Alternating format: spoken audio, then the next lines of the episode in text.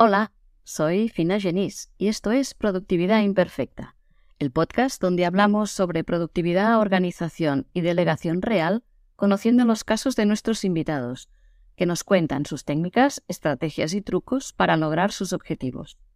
¿Te apuntas? Empezamos.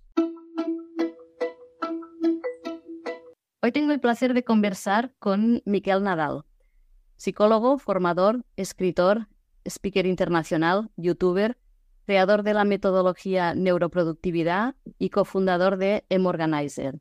Es una empresa de consultoría y formación en neuroproductividad y liderazgo para empresas y equipos de alto nivel, como por ejemplo Telefónica, Cruz Roja, Allianz, para mencionar algunas con las que he trabajado. Hola Miquel, gracias y bienvenido. ¿Cómo estás? ¿Qué tal, fin? Encantado de estar aquí. Muchas ganas de compartir cosas, muchos secretos aquí de la productividad, la salsa mágica, lo que hay detrás. A ver, a ver. Hablándonos un poco de tu trayectoria profesional desde que estudiaste psicología, ahora que enseñas trucos de productividad. Claro, por supuesto, puedo hacer un, breve resumen ¿eh? para no aburrir a nadie, pero evidentemente cualquier pregunta será más que bienvenida. Mira, yo empecé incluso en el mundo del emprendimiento mucho antes, hacía actividades alegales en esa época, eh, que era básicamente vender CDs, CDs algo pirata, ¿no? con contenidos que me pedían, sí. Fue el primer trabajo que tuve, creo que tenía 15 años, y ahí es donde empecé a ver que, oye, esto de ponerse la vida con uno mismo era posible. Pero entonces nada, tuve el influjo de mis padres ya que me dijeron, no, hombre, no, esto no va a funcionar de ninguna manera, esto va a ser un desastre. Entonces, nada, les obedecí, escuché y me comí el pack completo, ¿no? Que era pues estudiar la carrera, hacer el máster, etcétera, etcétera. Pues en mi caso, yo cursé psicología un poco también por despiste, porque en mi vida no me encontraba muy bien en ese momento, no sabía muy bien lo que hacer con mi vida. Bueno, lo clásico, donde acaban todos los psicólogos, siempre acaban ahí, ¿no? Entonces, en vez de hacer terapia, que sería lo lógico, hacemos la, carrera, de psicología. ¿no? Entonces, nada, estuve ahí prácticamente pues cuatro años y medio, aprox, y estuve ya practicando varias cosas. De hecho, hice varios proyectos en esa época y empecé a desarrollar una, afición más allá de la psicología, que era todo el tema de la organización personal o productividad personal. Entonces me encantaban los dos mundos, pero pensé, cuando hablo de productividad personal, que no tiene nada que ver con psicología. De hecho, cuando uno habla de gestión del tiempo, tiene que ser todo súper rígido, que si el Excel por aquí, que si las herramientas digitales, es decir, no le faltaba ese toque de, de humanidad, ¿no? Y en general, cuando yo miraba las formaciones, lo que encontraba es que era todo hipertécnico, muy técnico. Tienes que hacer esta lista por aquí, esta lista por allá, pero le faltaba la parte, digamos, más personal de cómo eres tú. Y es donde empecé a encajar piezas del puzzle, ¿no? Dije, oye, esto de la neurociencia, la psicología, ¿se podría unir con esta otra pasión que yo tengo, que es la gestión del tiempo? Y ahí es donde empezó a aparecer ese concepto que creamos tanto mi socio David como yo, en neuroproductividad, hace ya bastantes años, que lo que hacíamos justamente era unar ¿no? esas mejores técnicas psicológicas a nivel cerebral de cómo podíamos optimizar nuestro cerebro y ser mucho más productivos. ¿Era posible? No lo sé, en ese momento no lo sabía, era un poco inconsciente y por eso dije, oye, voy a intentar de fusionar esas dos cosas. Y a partir de aquí ya empezamos a dedicarnos a esto. De hecho, hace pues, un poquito más de 10 años ya que empezamos juntos el recorrido. Y a partir de aquí, pues bueno, mucha divulgación, hablar sobre este tema y también la oportunidad de poder haberlo compartido con muchas empresas, líderes, muchos directivos. Y en ese sentido ha sido la mejor escuela posible, ¿no? Porque cuando ves cómo funciona, a partir de aquí dices, oye, pues esto sí, es válido. Claro. Y fíjate cómo son las cosas, que durante este tiempo gracias a que ahora el desarrollo personal, el crecimiento personal está tan en auge y tan en boga, ahora parece como algo obvio, ¿no? Es decir, hablar de productividad y hablar de psicología, hablar de las personas es algo obvio. En ese momento era rarísimo, porque todo lo que tenía que ver con gestión de tiempo era 100% técnico, comentaba antes, ¿no? Así que ha sido un poco mi periplo, aunque por supuesto también he trabajado en multinacionales, en recursos humanos, he tocado diferentes temas y supongo que cuando uno está en una empresa a veces pasa que dice, yo no quiero volver aquí, no hay manera humana, quiero escaparme. Pues ahí fue un poquito lo que me pasó. Me pasó muy joven ya y de hecho lo, viví varias veces hasta que finalmente pues me, me, pude escapar y crear mi propio proyecto. Y ahora trabajas cuando quieres y como quieres. ¿eh? Seguramente más, seguramente más. seguro, sí. Seguro, que, más de lo que hacía en la empresa, seguro que sí. Y cuando alguien te contrata en Organizer, ¿qué ofreces? ¿Qué son? ¿Cursos? ¿Son charlas? ¿Son... ¿Qué, qué ofrecéis? Sí, básicamente tenemos lo que tendría la mayoría de empresas, ¿no? que son servicios y productos. Cuando hablamos de servicios nos referimos a, formación, ya sea presencial o online, o también podría ser consultoría. Por ejemplo, una de las cosas que ahora está tomando más fuerza es que ayudo a pymes y grandes empresas a organizarse toda la empresa. Oye, ¿cómo debería organizarse una empresa en el siglo XXI, en el siglo que estamos ahora? y que no tenga nada que ver con los organigramas clásicos del pasado, ¿no? Pues ahí lo que hacemos es, con todas las herramientas que tengan, que para mí siempre son secundarias, pues buscamos una metodología, un método para poder crecer a nivel de equipo y organizarlos todos. Es decir, es productividad llevada al máximo nivel de los equipos.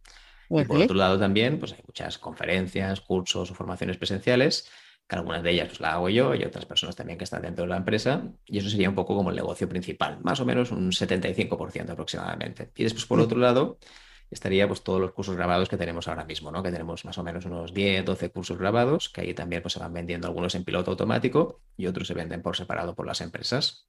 Además de esto, después tengo ingresos también de publicidad, ¿no? Todo el tema relacionado con YouTube incluso y otras plataformas que nos generan, pues bueno, básicamente un remanente cada mes. Fantástico. Y haciendo tantas cosas, cuéntame, ¿cómo es tu día a día? ¿Trabajas muchas horas, solo por la mañana? ¿Qué haces? Mi día a día ha ido cambiando durante mucho tiempo, ¿no? Porque al final he ido probando. Mira, una cosa que yo tengo, y supongo que este mundo hace que sea así, es que tengo que probar todo. Porque si después un especialista en productividad te dice, oye, esto es lo que funciona, sí o sí, hay que probar esto.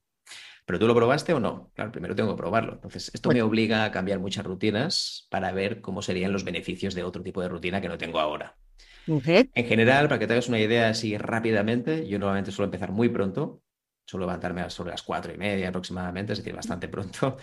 Y para mí esas horas son, son clave en todo, porque después es verdad que a partir de las nueve todo se complica y ya tengo más bien sesiones y eso hace que ya no pueda estar al 100%. A primera hora del día normalmente, pues cero redes sociales, cero correo electrónico, lo único que hago a esas horas es crear contenido, ya sea porque estoy creando algún curso nuevo, o ya sea porque tengo material que mejorar en un cliente, o ya sea porque estoy preparando pues, una nueva formación o presentación. Esto para mí es sagrado, normalmente suelo dedicarle aproximadamente unas dos, tres horas aunque hago breves descansos, algo pequeñito, pues por un poco a calentar mi cerebro y que no se termine fundiendo con el tiempo o con el exceso de trabajo, ¿vale?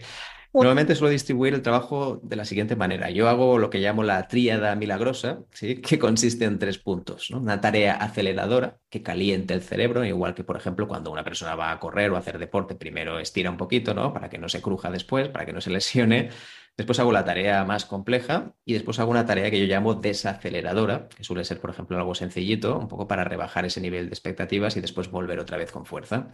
Así que nuevamente suelo hacerlo de esta manera, sobre todo esas primeras horas del día. Después ya cuando entro en la vorágine, cuando ya estoy con empresas o estoy en formaciones, ahí funciona distinto. Entonces ya no tengo la misma pauta porque es más imprevisible todo. Tengo una formación de dos horas, a veces puede terminar en dos horas y cuarto, a veces se elabora un poquito más en cambio, si eso es por la mañana. Claro, y no estás solo. Exacto, no depende solo de ti, pues ahí tienes que buscar otras alternativas. Pero en cambio, por la mañana normalmente, pues bueno, pocos cambios hay, nadie te envía correo, nadie te envía nada.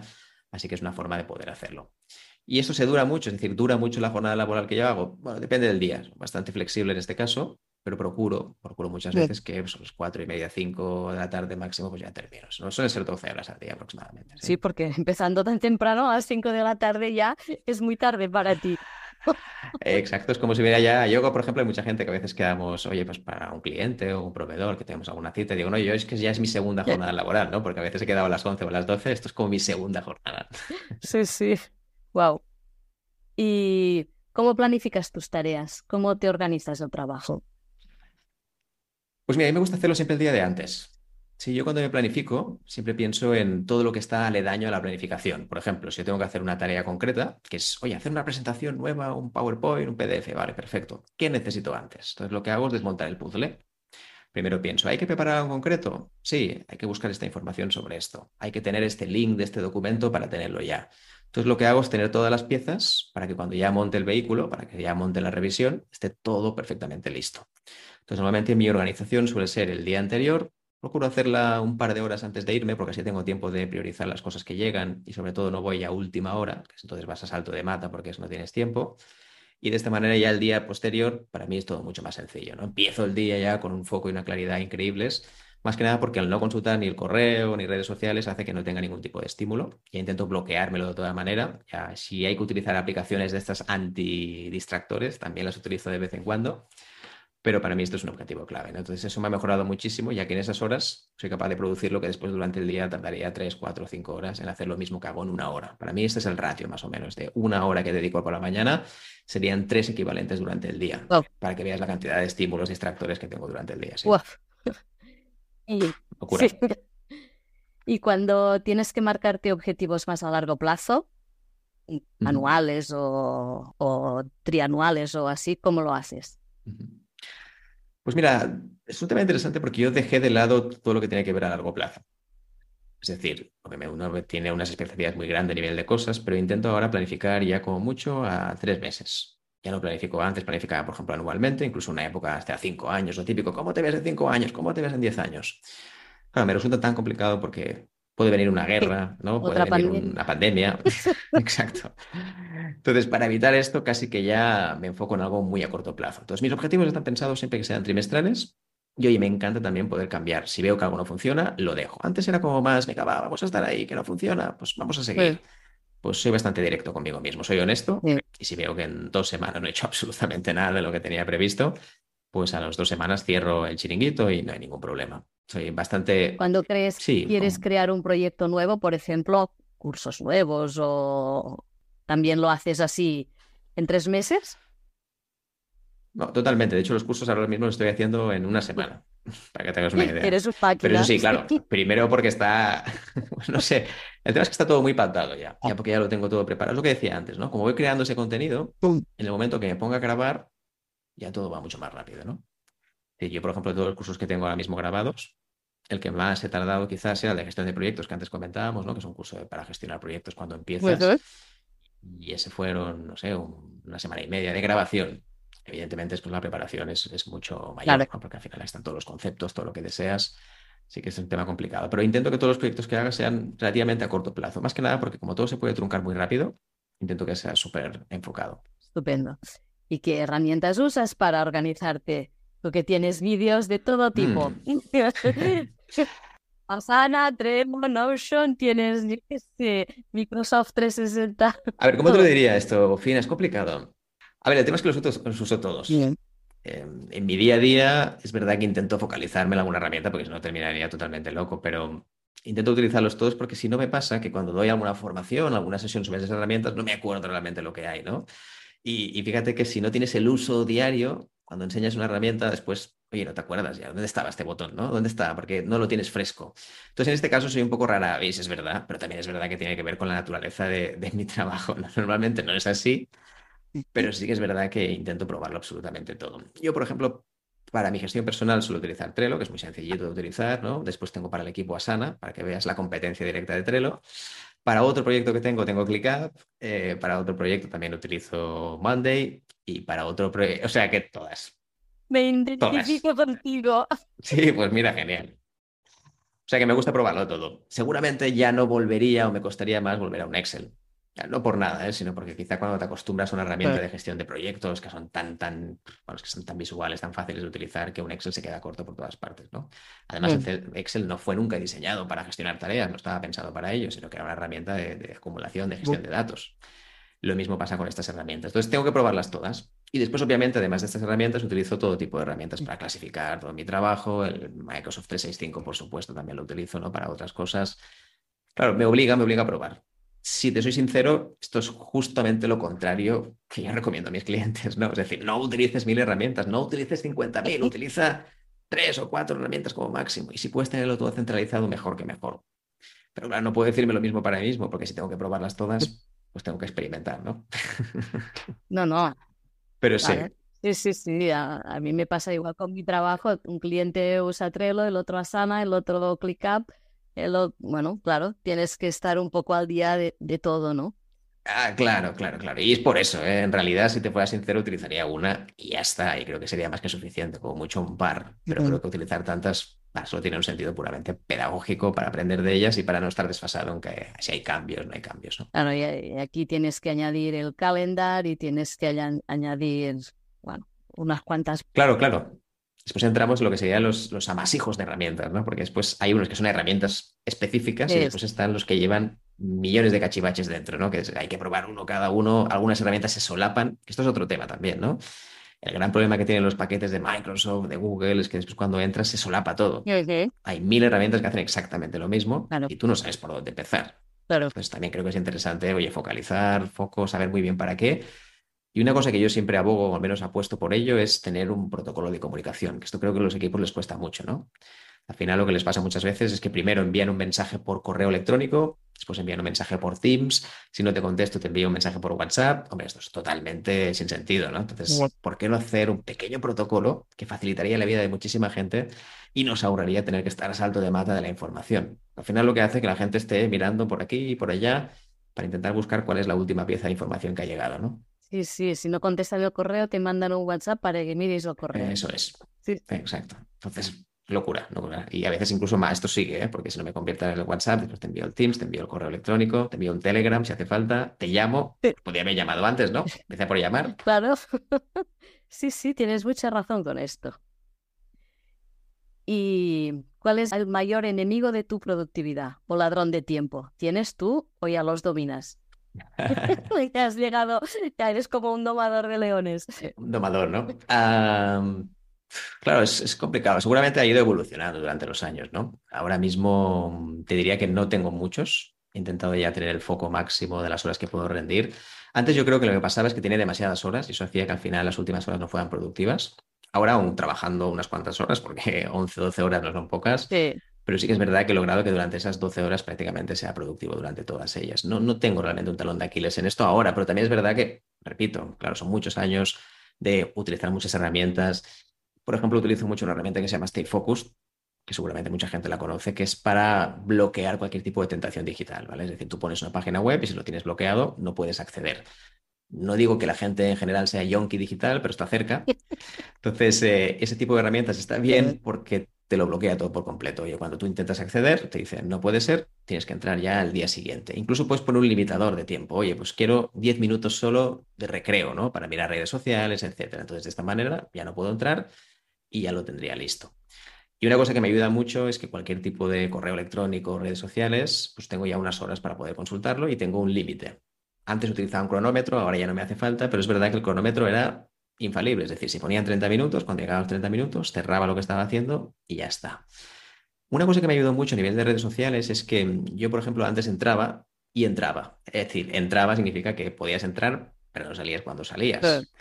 Entonces, lo que hice sobre todo es desgranar, desglosar las tareas que yo podía hacer en redes sociales. Es decir, tú al final cuando entras a una red social puedes hacer varias cosas. Contestar mensajes pendientes. Otra cosa que puedes hacer es conectar con nuevas personas. Otra cosa que puedes hacer es enviar a un posible lead a una persona que te pueda comprar para enviarle, pues, oye, mira una solicitud o algo para que ellos puedan contactar contigo. Entonces, si me lo divido por estas partes, ya sé muy bien qué tipo de tareas voy a hacer en cada momento. Oye, pues voy a entrar en LinkedIn o voy a entrar en Instagram y contactar con esas personas que ya tenía en mente. Si yo entro y no tengo ningún tipo de objetivo, claro, la red social está diseñada para esto, ¿no? Porque al final te va a engullir 100% y te va a decir que todos los recursos va a dedicarla a ella. Entonces, ellos lo sabe perfectamente. Las redes sociales están hechas para esto. Entonces, a veces me siento un poco como traficante de droga, en el sentido de que yo comparto mucho contenido, pero después no lo consumo. Entonces, bueno, es un poquito ese, ese caballo de batalla, ¿no? Entonces, no tengo realmente una gran, una gran distracción, te voy a decir, ahora mismo. Las he tenido, ¿eh? sobre todo pues tema de lo que decíamos antes, ¿no? Redes sociales, de vídeos, formación. Pero incluso para la formación, que a mí me gusta mucho, siempre intentar formarme en cosas nuevas, lo que hago ahora también es que tengo una hora asignada a la semana, una hora y media a veces, intento respetar al máximo. Y esa hora, pues formo todo lo que pueda. Yo mientras voy viendo un link, me interesa este link, me interesa este artículo, me interesa este vídeo, me interesa, me los guardo, no los miro en ese momento, que creo que ese es el error que cometemos muchos, ¿no? Que al final ves algo interesante y lo miras en ese momento ahí ya jodiste la marrana, porque entonces, ¿qué pasa? Que entrarás ahí en el link, te va a recomendar otros links. Entonces, lo que hago ahora es que me lo acumulo, me lo pongo en un sitio y después directamente, oye, cada semana dedico una hora o dos horas a solo mirar ese contenido que tengo guardado. Cuando ya termino, lo que hago es borrar todo, no acumulo para la siguiente semana. Al final, lo que hago yo sobre todo, y esto es interesante, es que todo lo último que no has leído es porque no era tan interesante. Entonces, ¿para qué va a serlo la semana próxima? Seguramente ya no lo va a ser, porque vas a recoger cosas nuevas. Así que lo que hago es hacer un reset. Y para mí ese reset me ayuda muchísimo. Oye, empezar la semana a cero y todo lo que llega de nuevo, pues encantado de poder tenerlo y poder revisarlo. Y porque a veces ya parece que tenemos el síndrome de Diógenes, pero en, guardar cosas digitales. Totalmente, está la doble D que llaman, ¿no? Diógenes digital. O sea que sí, eh, seguramente lo utilizamos mucho. Mucho. Demasiado. ¿Y cómo cuidas tu cuerpo y tu mente para ser productivo? Pues mira, este es un tema que, me apasiona y creo que cada vez estoy dedicando más tiempo. yo intento integrarlo todo. Ya no, no concibo, por ejemplo, la jornada laboral como conciliación laboral. Yo, por ejemplo, tengo, tengo un hijo, ¿no? Tengo un hijo de un poquito más de cuatro años, o sea, una edad tierna, pero a la vez también muy demandante, muy exigente. Y sí que es verdad que intento integrarlo todo. Es decir, si yo, por ejemplo, tuviera que ir al gimnasio una hora al día, pues sería complicado encontrarla, porque una hora al día a lo mejor es mucho a nivel temporal. Pero en cambio, cada descanso que yo hago, sí que intento hacer unos ejercicios que tengo unas tablas ya para hacer, pues estiramientos, a veces pequeñas pesas, algo muy sencillo. Entonces, en ese sentido, a nivel de cuerpo, lo intento cuidar de forma integrada. Esto no significa que puntualmente, por ejemplo, en mediodía, pues puedo ir, por ejemplo, a correr un poquito o hacer algún tipo de deporte. Pues el tema del deporte lo hago integrado. Ya no busco horas específicas para poder hacerlo. Para mí ha sido como un poco la salvación. Seguramente si tuviera que hacerlo de forma individualizada y buscar un espacio para, ya que sé, hacer cualquier deporte, me costaría bastante, o al menos costaría bastante más encontrar ese tiempo. Tiempo, sí. Y además, si vas al gimnasio, tienes el traslado. Exacto. También hay que subarlo, claro. Es, sí, sí, sí, cierto. Aunque sea, aunque esté muy cerca de casa, al final ese tiempo tienes que dedicarlo, ¿no? Después también hay otro tema, el tema de la alimentación. Es verdad que intento funcionar, o al menos intento cuidarme de la manera que por la mañana intento comer mucho, mucho en el sentido de que es algo bastante potente, porque así ya no tengo hambre prácticamente hasta las, bueno, 2, 3 de la tarde, incluso más. Comer, comer, tampoco como demasiado, es bastante light, bastante suave. Y después para la cena intento que sea algo también bastante, un poco proteico, pero en general intento que sea bastante suave. Yo cuido mucho sobre todo los tempos. Intento sobre todo pues que cuando vaya a comer no coma demasiado durante el día, porque yo sé que si como mucho a la una, después a las dos, a las tres voy a estar irreconocible. Es decir, no, no, no voy a rendir, etcétera, etcétera. Que sean cosas suaves, sobre todo por el mediodía.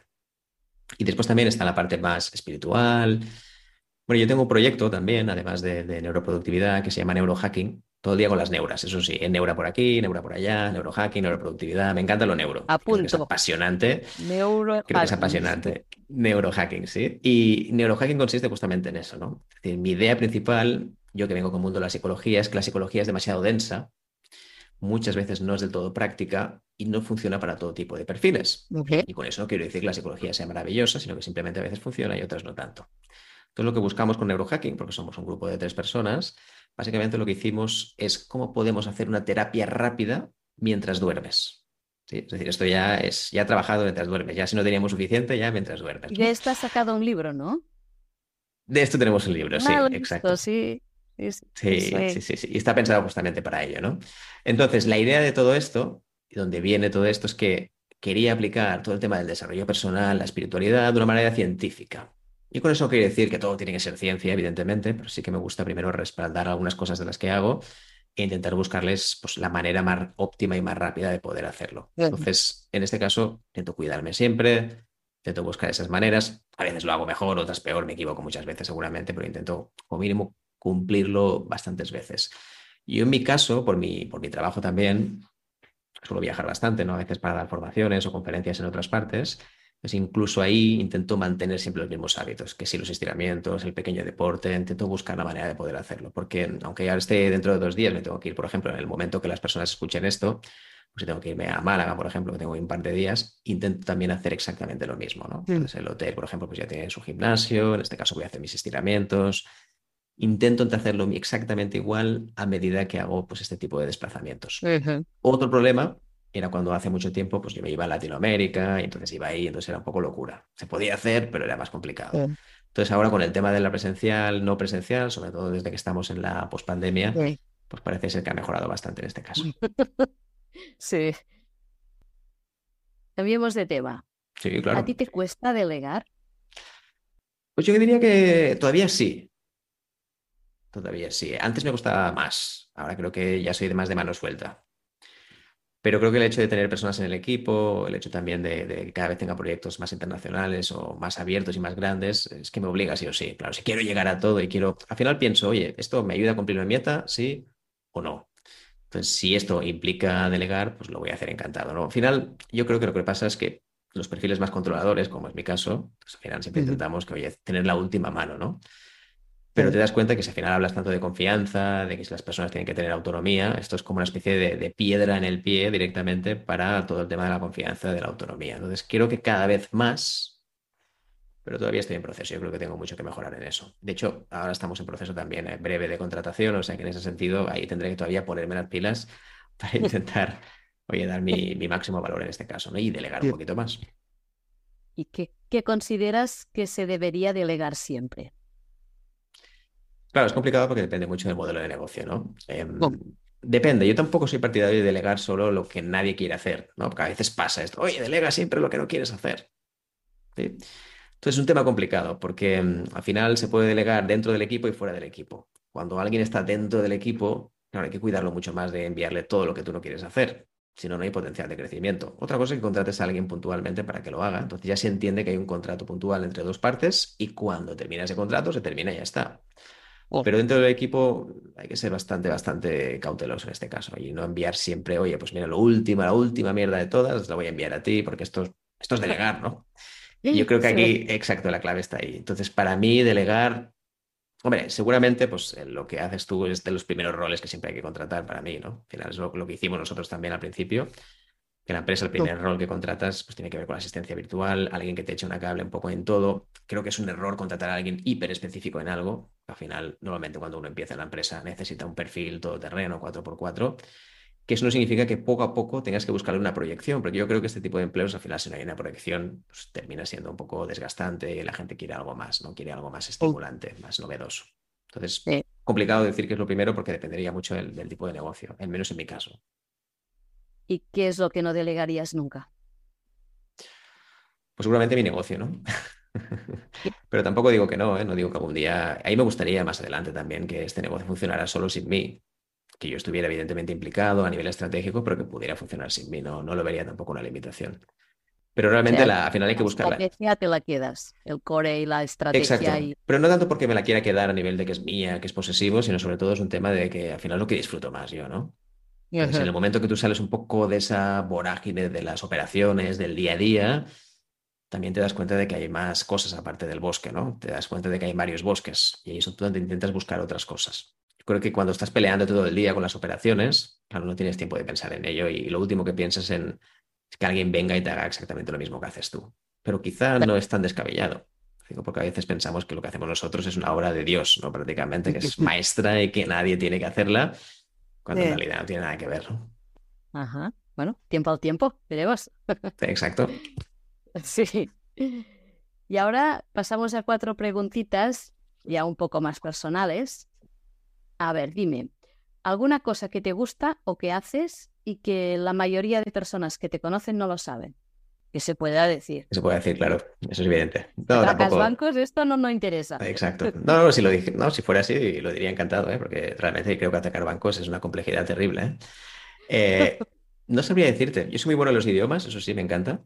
Además, mimetizo muy rápido. Entonces, en general, la gente no lo sabe. Los idiomas que yo hablo, lo que dejo de hacer, no lo suele saber. O sea, que es un tema que también diría que siempre. ¿Cuántos hablan? Yo creo que bastantes. Una cosa es que seas hiperfluido que entonces ahí sí que estoy más limitado, ¿no? Pero en general, bueno, aparte del, español, el catalán que antes comentábamos, pues también el inglés, el italiano, también aprendí alemán, aprendí árabe, aprendí griego moderno, estuve viviendo ahí durante una temporada. Entonces idiomas un poquito extraños, no habituales, pero es un punto que me gusta mucho el tema de los idiomas, ¿no? Y sobre todo... También, también. Sí, también. Genial. Mira, ahí coincidimos en algo, está bueno. Muchas cosas seguramente, productividad y mil cosas. Entonces sería, sería un punto que sí que me gusta. Sí, entonces que la gente no sepa, yo creo que la sepa. También pasa que cuando uno da muchas entrevistas al final, pues seguramente ya muchas cosas se sabe. Pero sí, seguramente sí. Esto sería un punto, punto relevante. ¿Tienes alguna manía de estas curiosas que todos tenemos? Que si los cuadros torcidos, que si... Buen punto este. Pues yo diría que no. No, a veces me han preguntado una vez si tengo alguna cosa extraña que yo haga normalmente y no, no tengo nada. Sí que me gusta antes de hacer formaciones o de hacer estiramientos, quizás es una manía rara. Pues me gusta que antes de una formación, oye, me hago unos estiramientos que ya tengo marcados y unas pruebas de voz rápidas. Y nuevamente hay gente que me ve como un friki, ¿no? Que hace este detrás del escenario haciendo esto. Pero en general, digamos que es algo que sí que suelo hacer. Seguramente más inconsciente de lo que parece. Y creo que no sé si es algo friki o no, pero oye, a mí me funciona. Entonces es algo que voy a repetir seguramente durante más ocasiones. Muy bien. Dime, tú que has viajado mucho, un lugar al que desearías volver o bien que cuando lo viste dijiste, si un día me pierdo, aquí me encontrarás. Pues mira, Fina, yo soy muy fan de Grecia. Yo estoy viviendo ahí un año, además de aprender el idioma y aprender también pues, la, cultura. Me encantó. Me, enamoré de Grecia perdidamente. Mira, si no vivo ahí, al final es de milagro, ¿eh? pero realmente me encanta, me encanta. Siempre que puedo me escapo. Así que me encanta, me, apasiona todo a nivel de cómo se gestionan las personas, el bueno, bienestar que hay ahí. Es un país evidentemente complejo, como todos, ¿no? Y tiene sus cosas, que también, hasta una crisis muy grande.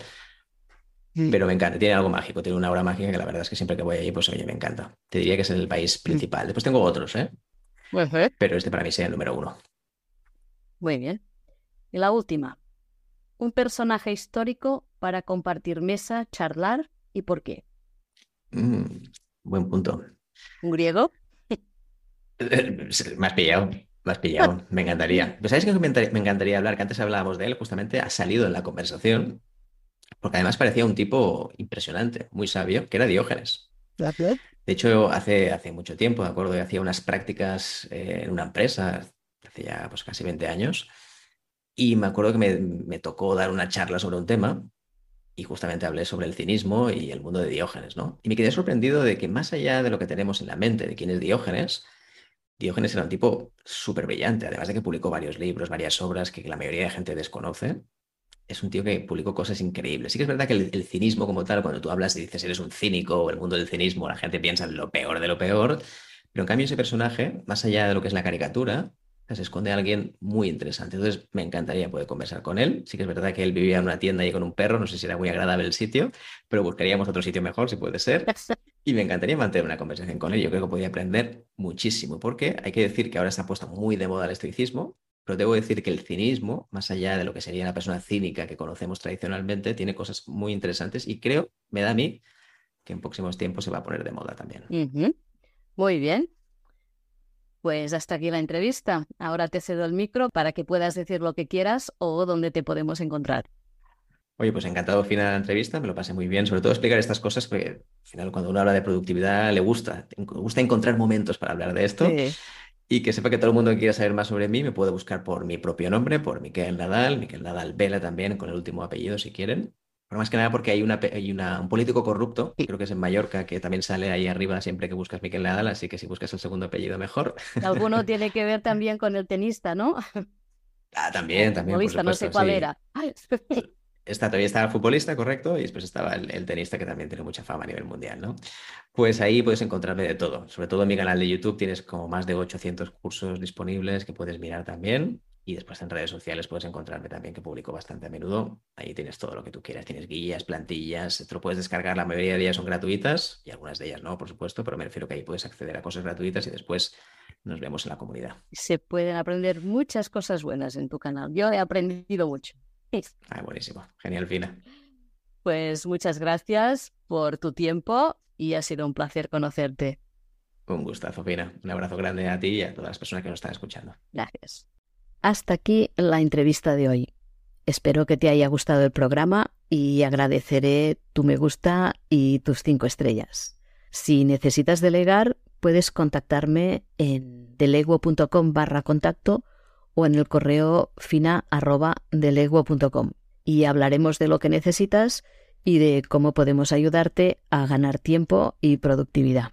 Finalmente, decirte muchísimas gracias por dedicar parte de tu tiempo a escuchar este podcast y hasta la semana que viene.